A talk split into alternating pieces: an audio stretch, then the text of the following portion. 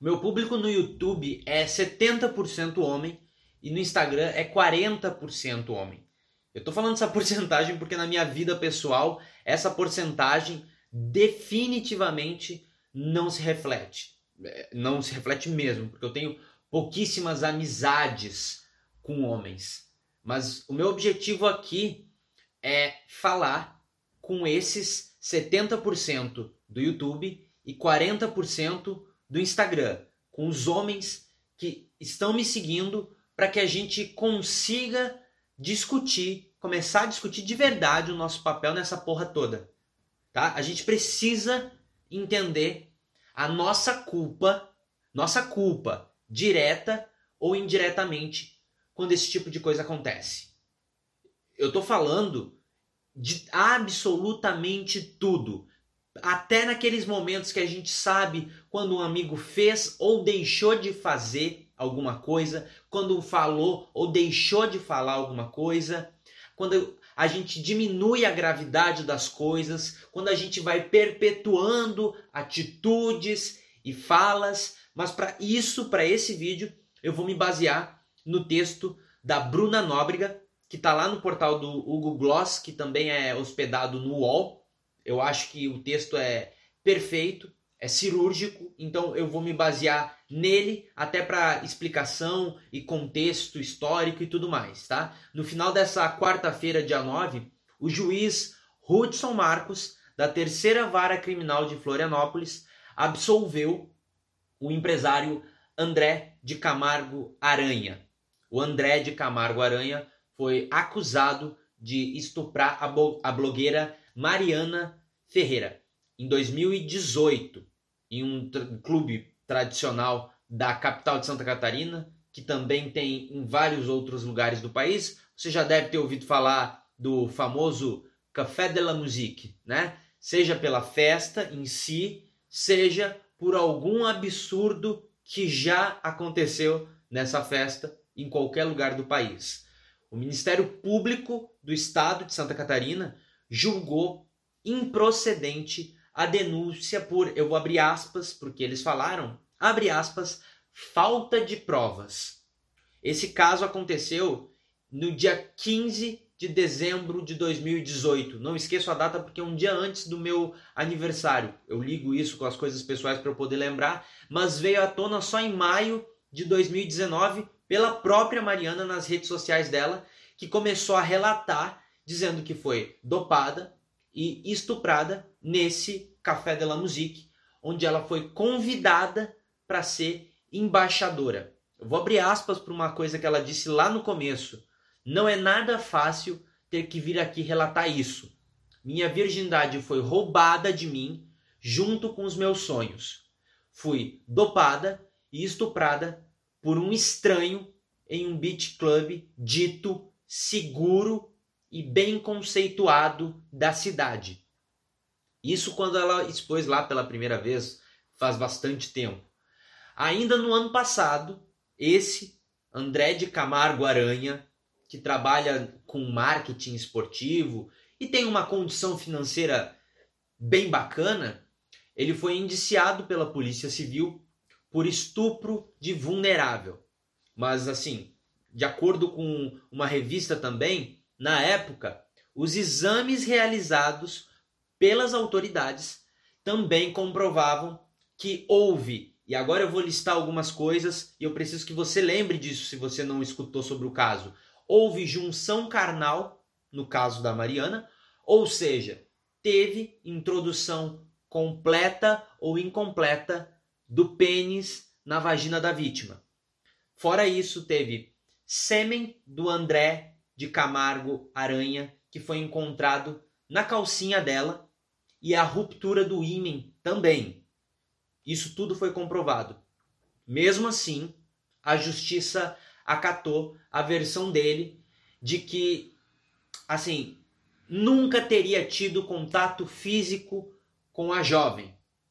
O juiz acolheu os argumentos da defesa, e eu vou repetir aqui, da defesa do André de Camargo Aranha, e o juiz também entendeu uh, pela ausência de. E de novo eu vou abrir aspas, porque as palavras que são utilizadas nesse caso são muito curiosas. Abre aspas.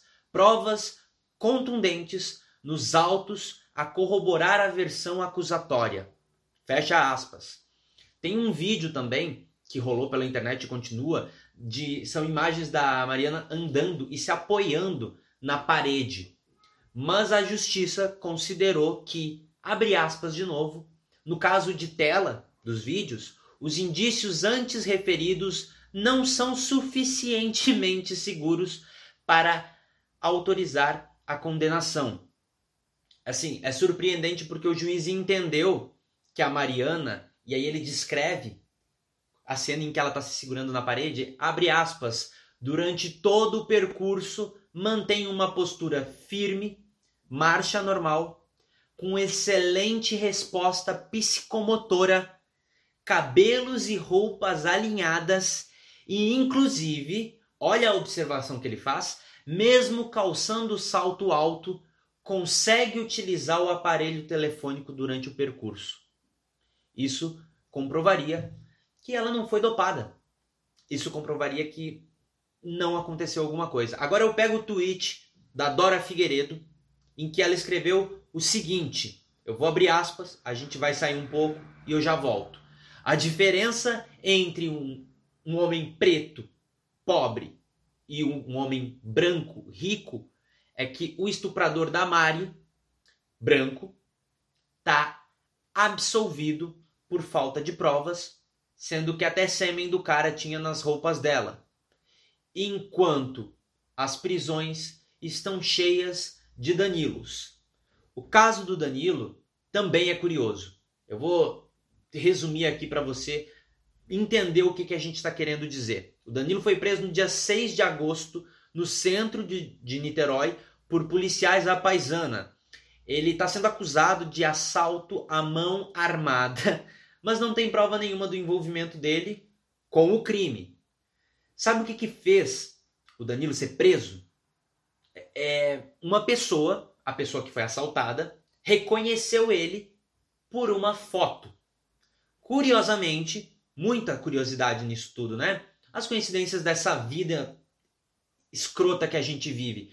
Curiosamente, a foto que utilizaram para reconhecer ele é do Facebook dele e a data é de 2017, quando ele tinha uma outra aparência e cabelo curto. As características do assaltante são pardo e bigode fino. O caso só vai ser julgado no dia 28 de setembro. Tudo isso, todas essas voltas que eu dei, para dizer duas coisas. Primeiro, você é homem que me segue. Qual é o teu papel nisso tudo? Porque a gente tem culpa, diretamente ou indiretamente. Vai vir esse monte de gente dizendo que sempre tem o comentário: ah, vai pedir desculpa por ser homem. Vou. Você sabe quando acontece esse tipo de coisa? quando tem amigo que se cala para proteger o outro amigo, você não fala nada para não gerar desconforto. Qual é o tipo de brincadeira que você está fazendo, que você fala? Como é que está rolando a, a, educação? E eu não estou falando de educação só da, de criança, de sobrinho, de primo, de filho. Não estou falando só disso, não. Eu estou falando de educação na roda de amigo também. Vamos começar a se questionar, vamos começar a dizer: não, isso não. Isso não pode ser dito. Isso não pode ser falado. Vamos começar a levantar da mesa e ir embora para não compactuar com esse tipo de coisa? Vamos começar a se colocar no mundo real que a gente vive, nos problemas reais que a gente vive, ou vocês vão ficar vivendo no fantástico mundo do Bob? E vai pesquisar também o que é o fantástico mundo de Bob, porque eu tô cansado de ficar dando as referências aqui. Vai pesquisar para descobrir o que é. Não vou ficar explicando tudo. Pesquisa, pesquisa que você vai entender o que eu quero dizer com o fantástico mundo de Bob.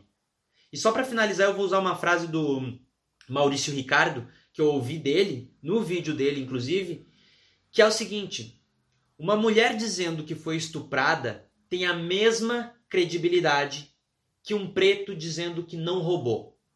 Eu vou deixar o link para uma petição para você assinar na bio do meu Instagram e na descrição desse vídeo.